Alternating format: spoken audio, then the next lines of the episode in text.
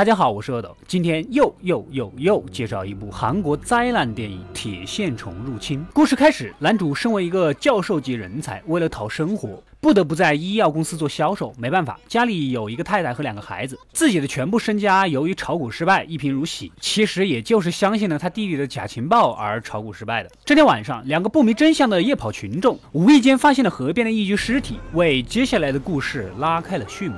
男主的弟弟是一位刑警，看了尸体的样子之后吓得不轻。死者似乎是身体极度缺水，被吸干了一样。这么短的时间能变成这个样子，也只能用外星人做实验来解释了。不多久，警方接到了更多的报警，死亡的人数越来越多，而且都是在河里。男主继续去讨好巴结医院的院长，毕竟靠他买咱厂里的药。哪知道院长跟疯了一样，不停的喝水，最后干脆直接跳到湖里死。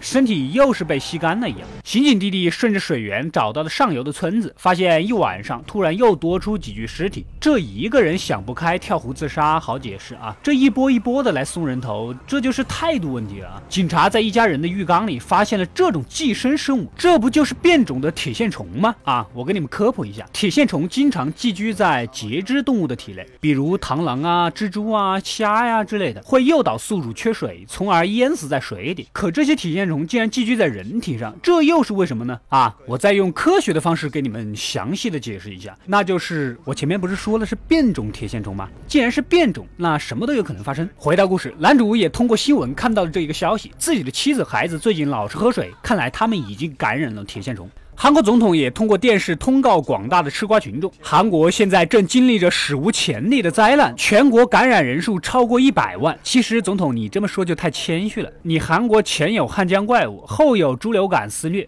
最近还来了一个丧尸病毒，所以这都不是个事儿。韩国的卫生检疫部门也在积极的讨论方法。既然是寄生虫，那么直接吃打虫药不就完了吗？听起来很有道理。哪知道只要吃了普通的打虫药，铁线虫垂死反抗，导致病人立刻死去。而且一到晚上，感染的患者就疯狂的冲向附近的水源地送人头，拦都拦不住。村长看到这一切，不得不告诉刑警弟弟不为人知的故事。原来老村长几个月前在湖边看到了一群黑衣人将几只病狗放到了湖里，为了不影响旅游收入，村长就没有声张这件事。之后便迎来了十一黄金周的游客，但是事情并没有那么坏。一个患者乱吃药，竟然无意间治好了自己的铁线虫，现在一切正常。可惜全程都买不到这个药，即使男主身为这个制药公司的员工都没有。总理也找来了制药公司负责人，要求赶紧开工。看来只要坚持几天就有救了。还没高兴多久，医药负责人称生产线已经瘫痪，无法制作，而他也不想公开配方，除非韩国政府花五兆收购他们，五兆就是五万亿韩元。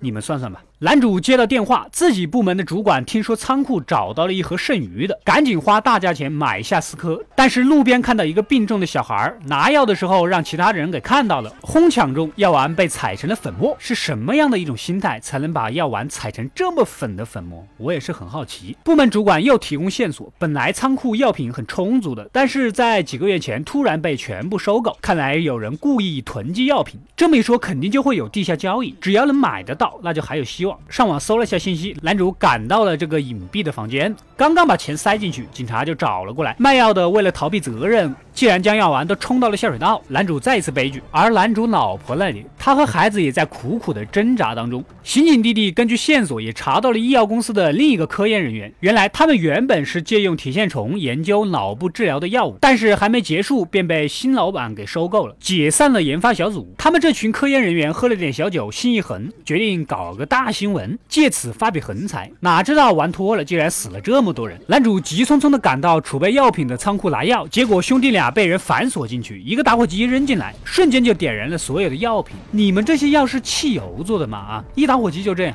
就在挣扎中，两个人被刑警弟弟的女朋友给救了。你肯定跟我一样好奇，他是怎么找到这里的？这个我真的没法用科学的方式去解答。反正他关键时刻就是出现了。男主第三次跟解药失之交臂，男主突然想起来，没有药我们可以造啊，只要搞到原料，弄成药丸还是弄成药汤都是一样的。说着便硬闯到了厂里的仓库，里面的工人也支持男主的这一做法，并将原料一起搬走，分发给全国二十多个医药公司一起全力生产制作。几辆货车将药品免费送到了韩国的各个受灾地区，人民感受到了来自党和国家的关爱。当然，医药公司负责人的阴谋也败露了，遭到了众人的唾弃。但是他们并不知道，一具尸体顺着太平洋飘到了更加遥远的地方。好了，故事到这里就结束了。这部电影虽然有几个地方有点扯淡，但是总体上气氛渲染的还是很不错的。最近我做了好几部韩国灾难片，看得我自己对韩国人民都充满了深深的同情。你说怎么什么灾难都在韩国这爆发呢？能不能放过他们，给换一个地方？赶快关注及订阅《恶斗归来了》，获取更多的电影推荐。我们下期再见。